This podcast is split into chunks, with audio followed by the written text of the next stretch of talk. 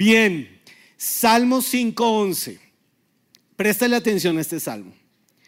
Pero que se alegren todos los que en ti confían, que griten siempre de júbilo porque tú los defiendes, que vivan felices los que aman tu nombre. Como sé que usted lo está leyendo y lo está empezando a procesar, lo voy a volver a leer, porque acá hay un mensaje muy poderoso. Pero que se alegren todos los que en ti confían. Que griten siempre de júbilo. Me encanta esta iglesia. Wow, porque tú los defiendes. Que vivan felices los que aman tu nombre. Buenas noticias. La felicidad sí existe. La felicidad sí existe. Hay una controversia en este momento en el mundo cristiano porque a algunos pastores y algunos líderes en sus predicaciones y en sus enseñanzas están diciendo que Dios no nos llamó a ser felices.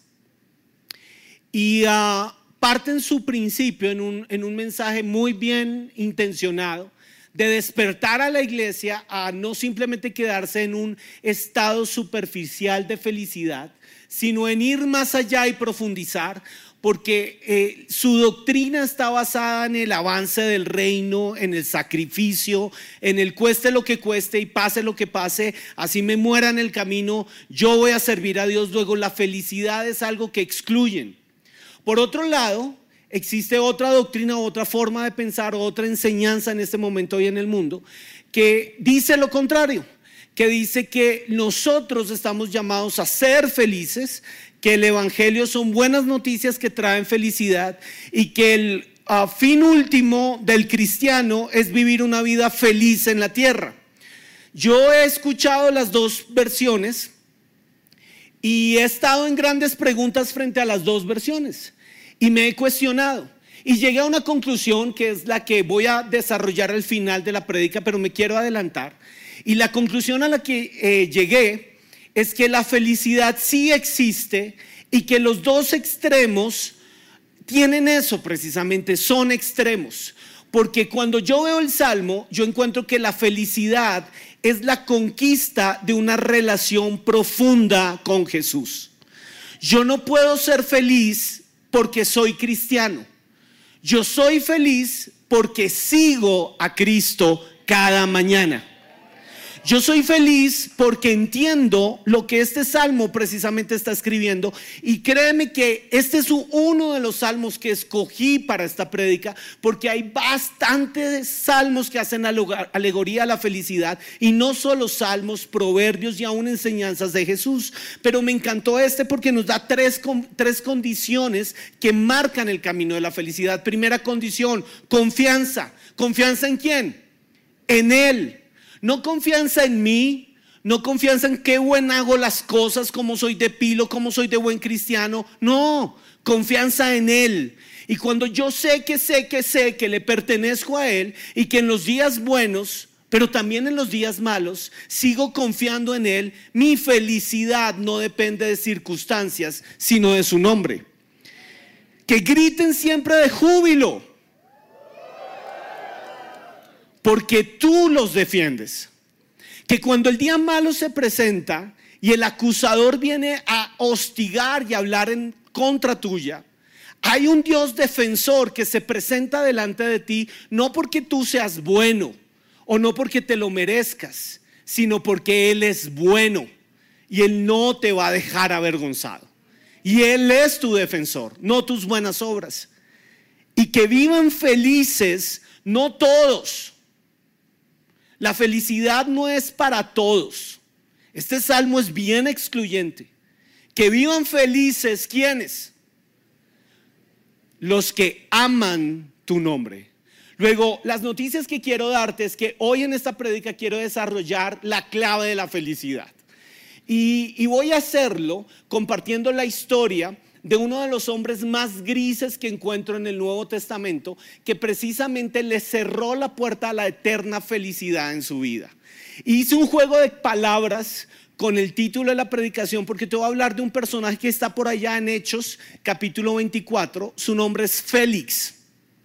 Y titulé esta prédica Infelicidad precisamente para hacer una alegoría a Félix y la forma como un hombre en la Biblia literalmente le dijo no a una relación con Jesús y al decirle no a una relación con Jesús le dijo no a la felicidad en su vida.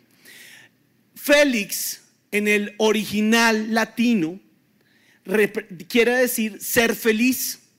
Félix tiene todo que ver con felicidad y aunque hoy se la voy a montar a Félix, Quisiera saber primero si en este auditorio hay alguien que se llame Félix. ¿Hay un Félix entre nosotros? Yo sabía que iba a haber alguien. Se la ganó porque se la va a montar toda la prédica. Bien.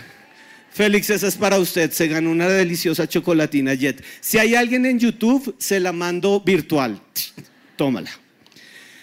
Félix quiere decir ser feliz el, que era feliz, el que fue llamado a ser feliz, feliz. Pero Félix no fue feliz. Ya voy a llegar al relato de Félix porque primero te quiero dar un contexto histórico. ¿Quién fue Félix? Mira, mira esto tan interesante. Él era un esclavo. Realmente él nació como esclavo, pero es de esos hombres de buena suerte.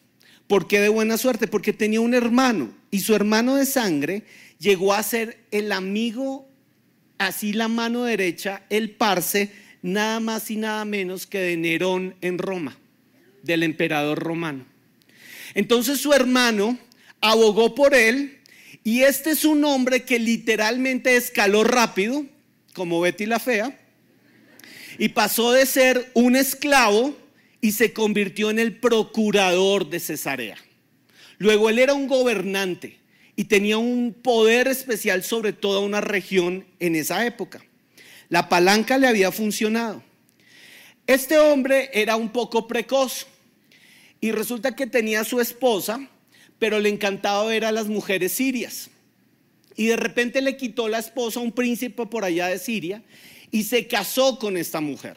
Entonces dejó a su esposa y se casó con la mujer de otro hombre casado. Terrible el muchacho. Su esposa se llamaba Drusila. Y Drusila es muy importante en este relato porque Drusila es la tataranieta de Herodes, el matón de los bebés. ¿Se acuerdan de Herodes, el matón de los bebés? Qué bonita familia. Luego, por la sangre de Drusila corría sangre derramada, aun cuando ella era judía.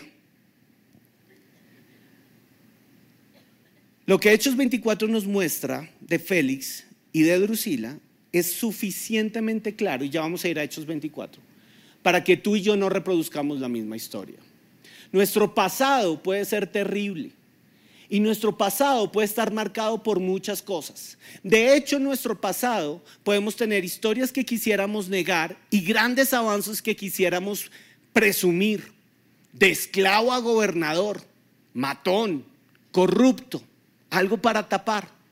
El que le quitó la esposa a otro, algo para esconder.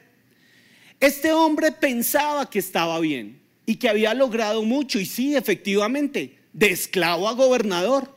Es un ascenso muy grande en su vida. Y muchos de nosotros podemos estar viviendo una vida, simplemente pensamos que tenemos la vida que nos merecemos. Y que esto es lo que hay y que hasta aquí llegó nuestra vida.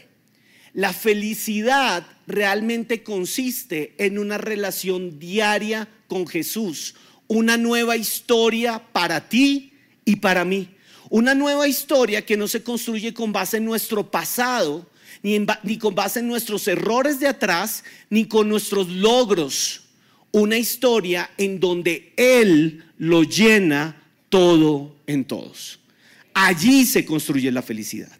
Pero para contarte por qué Félix aparece en Hechos 24, te tengo que dar un pequeño contexto histórico. Y vamos a Hechos 22. Vamos a hablar un segundo de Pablo. Pablo me encanta porque Pablo está en sus viajes misioneros y el pastor nos predicó hace poco de esto cuando nos habló de Bitinia. Pablo tenía un reto y es que él sabía por el Espíritu que su destino era Jerusalén. Él tenía que llegar a Jerusalén. Y la Biblia nos muestra desde Hechos 22 que sus amigos, los profetas, toda la gente espiritual de la época le estaba diciendo, no, Pablo, no te, se te ocurra ir a Jerusalén. De hecho, hubo visiones, el Espíritu Santo movió hombres a decirle, te van a encadenar, te van a azotar, te va a ir mal. Pablo, no vayas a Jerusalén, ni se te ocurra ir a Jerusalén. Y llegó un versículo salvaje en la vida de Pablo que nos muestra por qué Pablo sí era feliz. Y quiero que me acompañes a Hechos 21, 13. Cuando a Pablo los amigos llegan y le dicen, tratando de persuadirlo, no vayas, no se te ocurra pisar Jerusalén, aparece en escena Hechos 21, 13 y Pablo les responde el siguiente mensaje. Préstale atención. ¿Qué hacéis llorando y quebrantando el corazón? Versión 2023 nueva traducción viviente de la posmodernidad. Partida de nenas, dejen de llorar. Porque yo estoy dispuesto no solo a ser atado, sino también a morir en Jerusalén por el nombre del Señor Jesús. Oh Dios, ¿a qué punto en la relación con Jesús Pablo había llegado para poder construir una frase como estas. Quiero que pienses por un segundo qué estaba pasando en la vida de este hombre que lo había dejado en la certeza más absoluta que su felicidad era su propósito y que su propósito era incluso tener que morir por el nombre de Jesús. La felicidad no es lo que el mundo nos dice. El mundo nos dice que la felicidad es conquista, construye, edifica, presume, ten, posee, sea admirado, sea alabado. Pero lo que Pablo está diciéndole acá a la partida de nenas que tenía al lado era, no señores, dejen de llorar porque a mí me va a ir mal. A mí no me va a ir mal. Yo estoy construyendo el reino de los cielos. ¿Qué se necesita en la relación con Dios para que un hombre sea consciente que pase lo que pase, su prioridad no está en su satisfacción o en su bienestar, sino en el reino que está delante de él? ¿Qué palabras tan fuertes?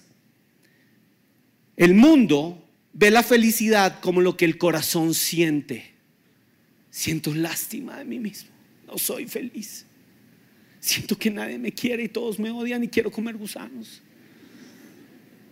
No soy feliz. No soy feliz en ese matrimonio, pobrecito yo, pobrecita yo. No soy feliz, me equivoqué de carrera, no soy feliz en este trabajo, no soy feliz con este sueldo que tengo. Y ahí nos podemos quedar toda la vida siendo cristianos sin haber descubierto cuál es el verdadero origen de la felicidad. Pero la felicidad, según este Pablo que estoy conociendo acá, es que la felicidad está basada no solamente en ser atado, sino también en morir en Jerusalén por el nombre de Jesús. La felicidad no es mi placer, la felicidad es darle placer a Él. ¿Estás conmigo? Y no te lo digo porque Dios esté buscando que a nosotros nos maten. Eso no le da placer a Dios. Te lo digo porque el placer de Dios es la salvación de cientos y miles. Y si eso implica tener que ir a Jerusalén a que me maltraten a mí, a Jerusalén voy a que me maltraten con tal de ver la salvación extendida sobre el planeta Tierra. Es una visión diferente. ¿Qué pasa entonces en Jerusalén? Pues efectivamente Pablo es arrestado los lloriqueos de sus amigos no lo van a detener.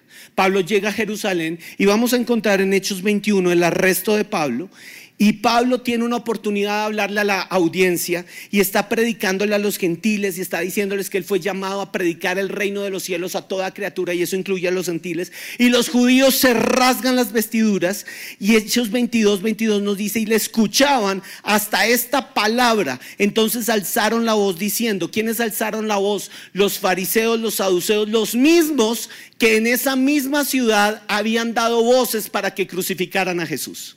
Los mismos, el mismo lugar, los mismos fariseos decían, quita de la tierra que el hombre porque no conviene que viva. Nunca esperes que la felicidad de tu alma esté en lo que las multitudes dicen de ti. Nunca esperes ni construyas tu felicidad basado en los buenos reportes que la gente dice de ti. Porque siempre va a pasar que cuando tú tengas que estar frente a la disyuntiva o Jesús o las multitudes, las multitudes van a querer hablar mal de ti y tirarte hasta la muerte. Es una decisión que tú tienes que eh, tener. Mi felicidad no puede estar fundamentada en lo que las multitudes digan, porque las multitudes acá están aclamando, mátenlo. ¿A quién le pasó lo mismo? A Jesús. Por 30 piezas de plata, Judas lo vende en la misma ciudad ante los mismos fariseos que están manipulando las mismas multitudes, multitudes que están gritando, acaben con su vida. Pablo se está identificando con Jesús. ¿Estás conmigo? Pablo está deprimido. Pablo está en crisis de ansiedad. Pablo está que se mata. Pablo no quiere vivir. Préstale atención a esto. Hechos 22, 23, 16. Dios entra en acción. Y Dios tiene un plan. Y Dios no va a dejar que estos judíos acaben con la vida de Pablo.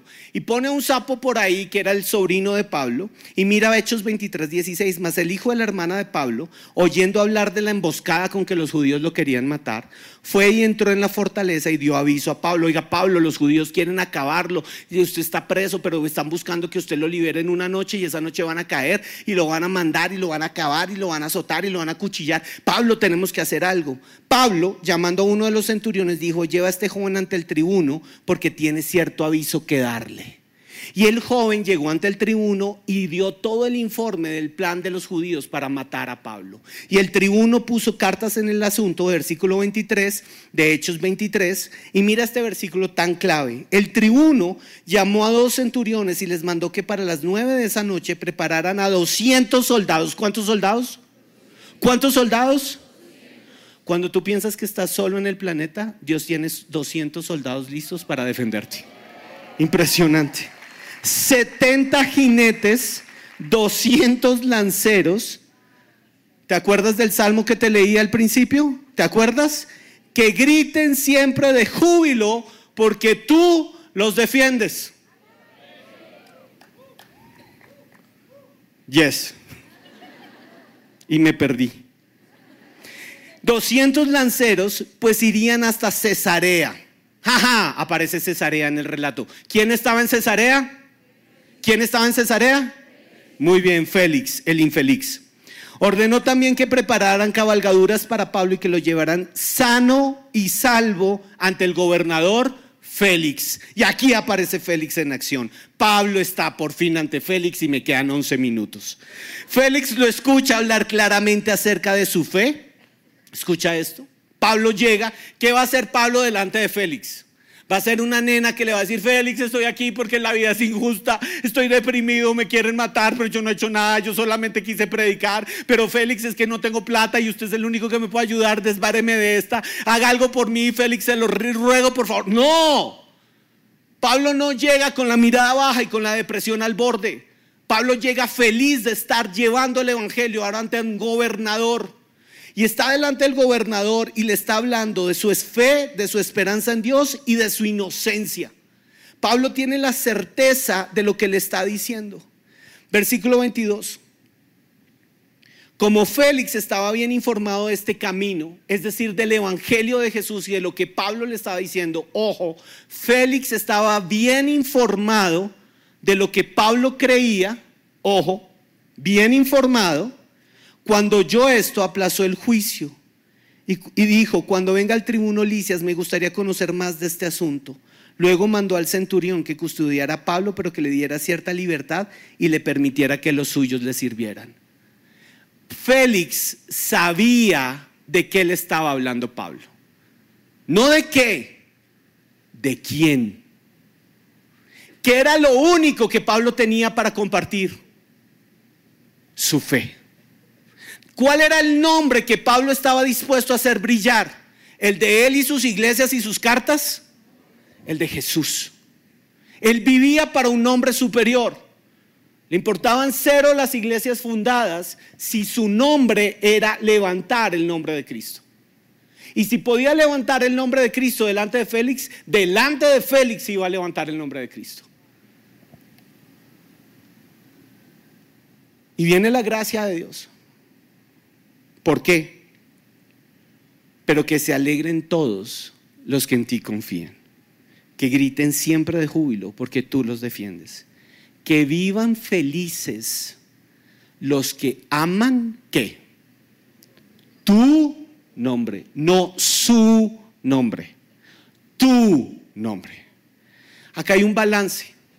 Mi felicidad está puesta en la grandeza de mi nombre o en la excelencia de su nombre. Y esta es una decisión que hoy tienes que tomar. ¿Vas a, ser, ¿Vas a seguir viviendo para que tu nombre sea grande? Porque el mundo nos está enseñando y pagamos fortunas en universidades bien caras para que el nombre de nosotros sea muy bien exaltado. Pero la vida no consiste, la felicidad nunca la vas a encontrar en lo grande que sea tu nombre. La felicidad la vas a encontrar en el nombre sobre todo nombre, que tú haces grande.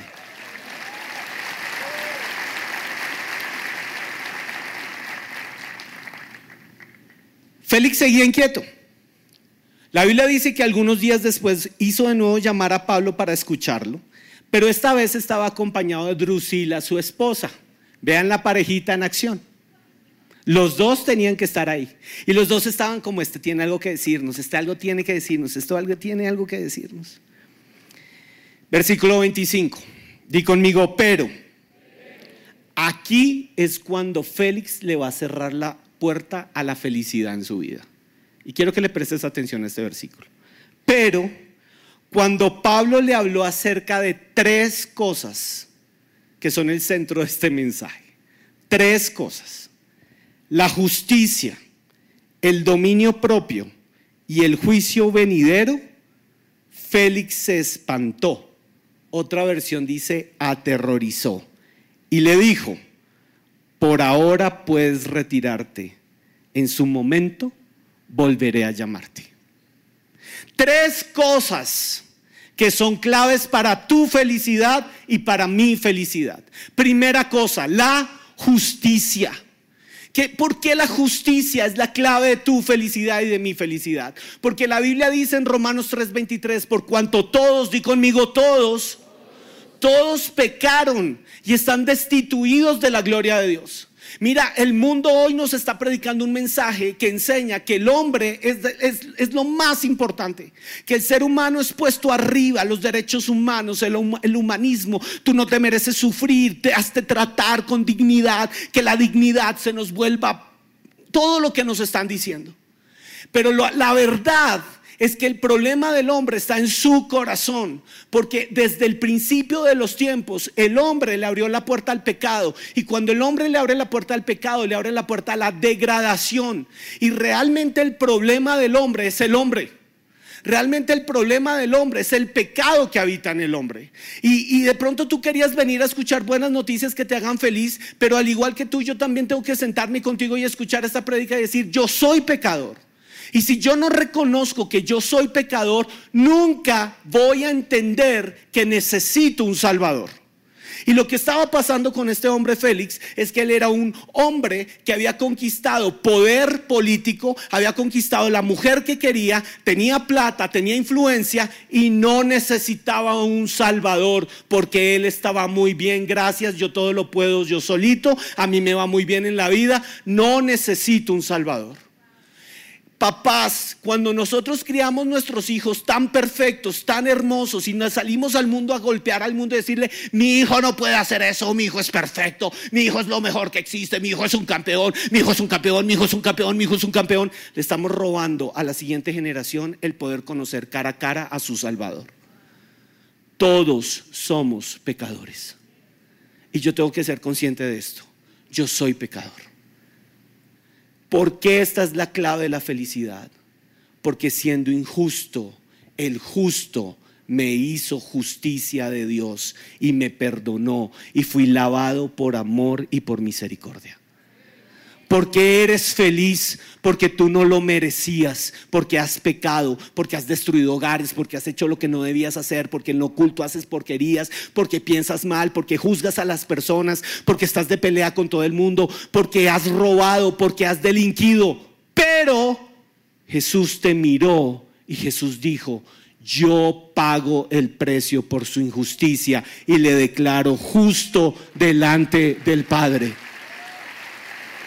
Esa es nuestra felicidad. Que nuestra perfección se muere ante su amor. Que nosotros no podemos, pero todo lo puedo en Cristo que me fortalece que yo no podía vencer el pecado, Romanos 3:23, por cuanto todos hemos pecado y estamos lejos de la gloria de Dios, Romanos 6:23, pero Dios se hizo ofrenda por nosotros y nos dio el regalo, la dádiva de Dios, que es vida eterna en Cristo Jesús, Señor nuestro. Porque este hombre se hizo infeliz, porque no fue capaz de reconocer que él había pecado y siguió insistiendo en su perfección y no en su condición. Cuando yo sé que un predicador me está diciendo, ojo, ojo, Dios te está mirando con misericordia y quiere justificar tu pecado y perdonarte, yo tengo dos opciones. O endurezco el corazón y me hago más grande que el predicador, o bajo la cabeza y reconozco que necesito a ese Jesús. Esa es tu decisión. Y esa fue la decisión que este hombre no quiso tomar. Siguiente, siguiente tema que lo espantó. Dominio propio. Yo no quiero saber de dominio propio. ¿Por qué? Porque el dominio propio implica el camino de la felicidad. ¿Y cuál es el camino de la felicidad? Construir una relación a diaria con Jesús. ¿Y quién me lleva a construir una relación a diaria con Jesús? ¿La iglesia? ¿La prédica del pastor? Poner la canción que me gusta en las mañanas. No, así no se construye una relación con Jesús. Una relación con Jesús se construye de la mano del Espíritu Santo de Dios. Y no puedes reemplazar al Espíritu Santo de Dios por prácticas cristianoides. Y ahí estaba el problema de este hombre. A mí no me hablen de dominio propio, que yo le quité la mujer al otro y que yo hago en mi vida lo que yo quiero.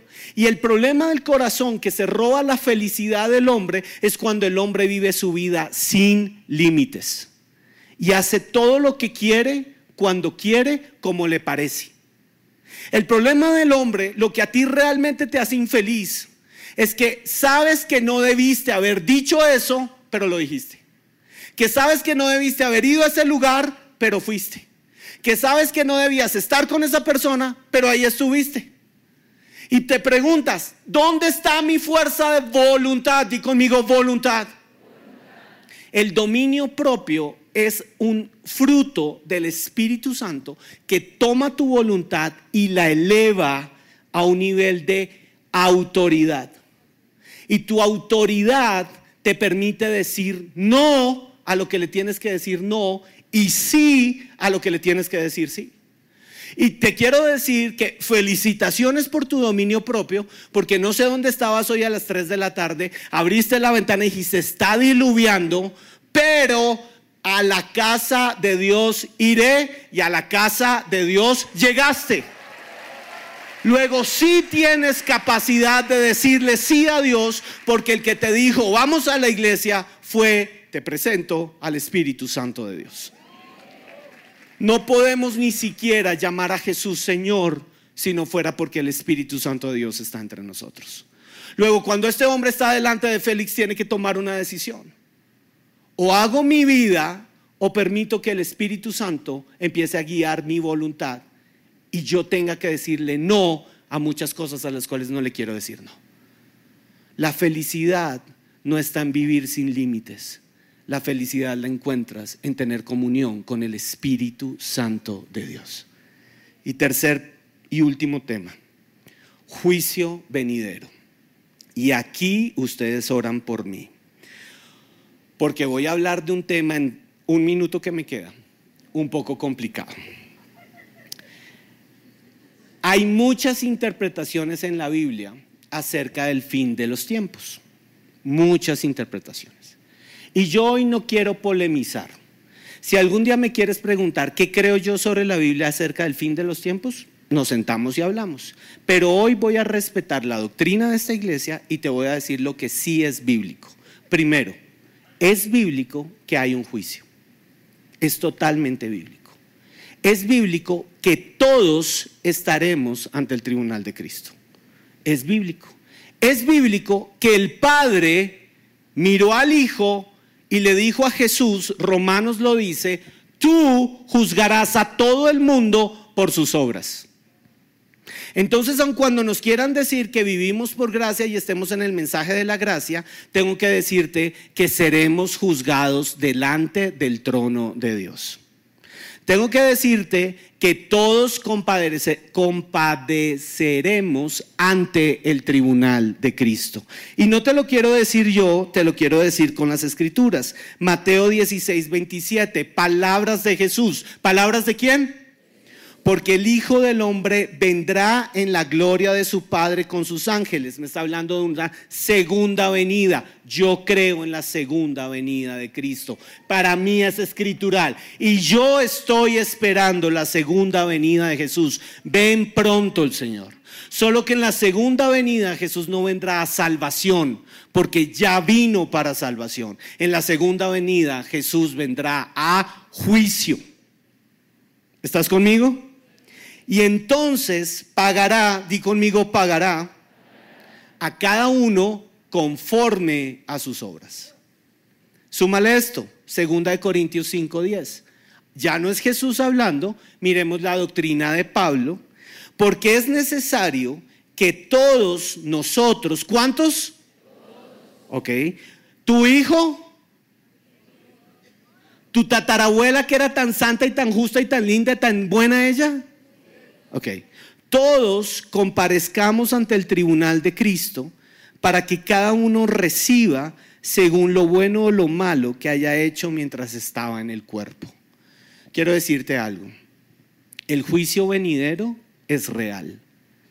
Y estamos en el tiempo de la oportunidad de construir nuestra eternidad en el trono al lado del Padre o en el infierno.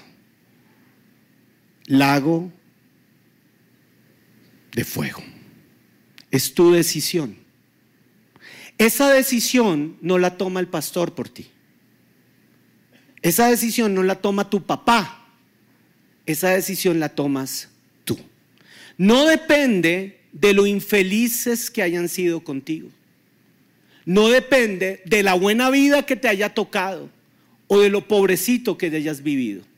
Esa decisión depende de tu relación con Cristo Jesús y de tu capacidad de reconocer, yo necesito un Salvador, ven y sálvame de mi pecado. Y lo que yo personalmente, personalmente creo, es que todos nosotros estaremos delante del tribunal de Cristo, no para un juicio de muerte, sino para recibir la corona de vida por lo que hicimos en la tierra. Creo que el que le dijo no a Jesús estará ante el gran trono blanco rindiendo cuentas por su pecado y haber cerrado la puerta a Jesús. Y creo que la historia de Félix está acá escrita en Hechos capítulo 24 porque Félix nos dice que este hombre le dijo a Pablo, vete de aquí, no te quiero oír más, después te llamaré. Ese después significó que Félix amó más su vida que su eternidad. ¿Dónde está puesta tu felicidad? ¿En el aquí y en el ahora o en la gloria futura que nos está esperando? ¿Dónde está puesta tu felicidad? ¿En los aplausos del hoy o en tu corona rendida ante el altar? Apocalipsis 20, 13 al 15. Y el mar entregó los muertos que había en él y la muerte y el Hades entregaron los muertos que había en ellos y fueron juzgados cada uno según sus obras. Y la muerte y el Hades fueron lanzados al lago de fuego. Esta es la segunda muerte. Y el que no se halló inscrito en el libro de la vida fue lanzado al lago de fuego. ¿Cuál fue la infelicidad de Félix? Versículo 26. Es que además Félix esperaba que Pablo le ofreciera dinero para soltarlo. Por eso muchas veces lo llamaba para hablar con él. Un hombre jugando con su salvación. Un hombre que prefirió la plata a la palabra de poder. Dos años después, Porcio Festo llegó a suceder a Félix. ¿Cuántos años le duró el jueguito a este hombre? Dos. Dos años por tu eternidad. Es tu decisión. Quiero que te coloques de pie. Cierres los ojos donde estás y le preguntes al Señor, ¿cómo estoy construyendo mi vida, Señor? ¿Cuáles son los argumentos en mi mente? Que siempre me persiguen. Estoy cansado. Ya es febrero y ya no quiero saber de nada. Me siento agotado. Todos esos argumentos están drenando tu felicidad. Pero hoy llegaste a casa porque hay un Dios que sí quiere cantar el Salmo 5 sobre ti. Y que quiere mostrarte la grandeza de su nombre. Y este es un buen día para decirle al Señor, Señor, me tiene cansado que con mi nombre no pasa nada. Me tiene cansado que ambiciono tener y no lo logro. Me tiene cansado que estoy esperando el aplauso de las personas y lo único que recibo es su rechazo. Me tiene cansado el desenfoque de esta vida. Señor, hoy reconozco delante de ti que dentro de mí se ha sembrado la semilla del pecado y necesito un Salvador. Jesús, hoy vengo ante ti. Sálvame, sálvame de mí mismo. Sálvame, Señor de este estado de pasividad, de esta lejanía. Sálvame de este desierto y de dar vueltas en el mismo desierto. Porque Señor, yo creo en ti. Hoy creo que me perdonaste. Y dilo al cielo, creo, me declaraste justo ante el Padre. Hoy creo que tu Espíritu Santo está sobre mí. Yo creo que derrama sobre mí dominio propio y que yo puedo decirle no al pecado. Y yo creo que un día estaré ante el trono de gloria y se escuchará decir, buen siervo fiel en lo poco fuiste fiel, sobre mucho te pondré. Yo creo que entraré en el gozo de mi Dios. Y yo quiero que ores por la persona que tienes al lado un segundo. Y yo quiero que la bendigas. Y vas a bendecirla y vas a declarar sobre esa persona en el nombre de Jesús. El gozo de la salvación te sigue en el nombre de Jesús. Levanta la mirada, que eres justificado por fe, que Jesús pagó el precio de tu deuda y que un día estarás delante del trono de gracia y adorarás al Padre cara a cara. Yo creo que tú eres de los que verá el cielo abierto y al Hijo de Dios volver por ti. Bendito, bendita Hijo de Dios. En el nombre de Jesús. Amén. Amén.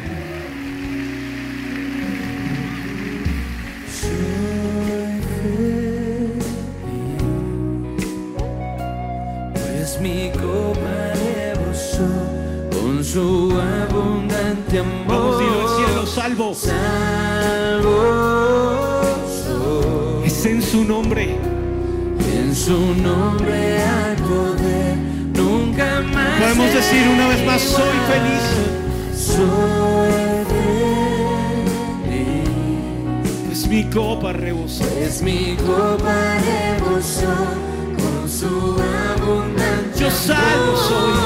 Salvo soy. Y en su nombre, En su nombre hay poder, nunca más seré igual. creo en ti, Señor. Yo creo en ti. Tú crees en Él. Creo en ti, Señor. Yo creo en Jesús. Yo creo en ti. Si les gustó este video, pueden suscribirse al canal de El lugar de su presencia en YouTube. De esa manera gozará de todos nuestros beneficios.